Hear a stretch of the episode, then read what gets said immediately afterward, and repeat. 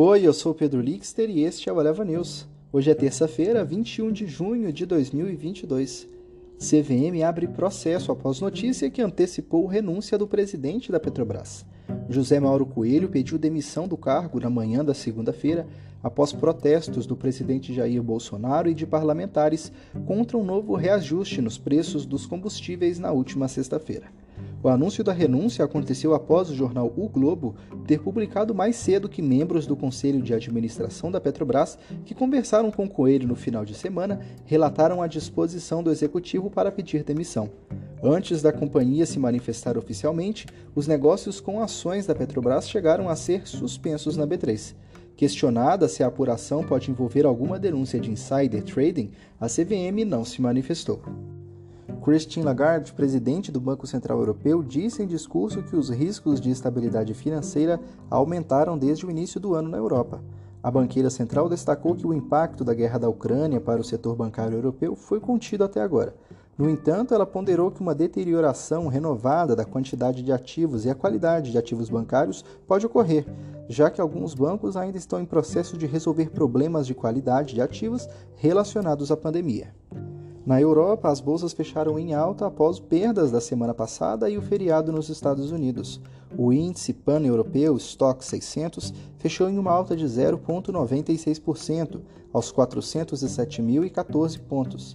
Em Londres, o FTSE 100 teve um avanço de 1,50% a 7.121 pontos, apoiado pela alta de 7,76% da IAG.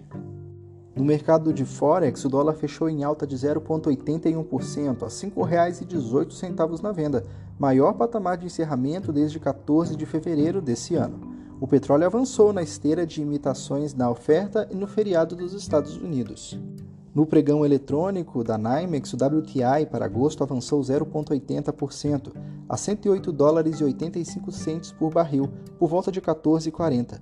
Já o Brent, para o igual mês negociado na ICA em Londres, fechou em alta de 0,89%, a 114 dólares e 13 centes por barril. E por último, a produção siderúrgica do Brasil caiu em maio em relação ao mesmo período do ano passado. O volume de aço produzido no Brasil em maio voltou a registrar uma queda na comparação anual, puxado por um recuo de mais de 22% em aços planos, um segmento que tem entre os principais consumidores as indústrias automotivas e de bens de consumo. A produção de aço de maio, de 2.972.000 mil toneladas, ficou praticamente estável frente a abril, mas caiu 4,9% na comparação anual, segundo os dados divulgados na segunda-feira pela Aço Brasil, entidade que reúne as siderúrgicas do país. Esse foi o Eleva News. O podcast é publicado de segunda a sexta bem cedinho. Acompanhe a gente na sua plataforma de streaming favorita e não perca os nossos episódios. Até mais!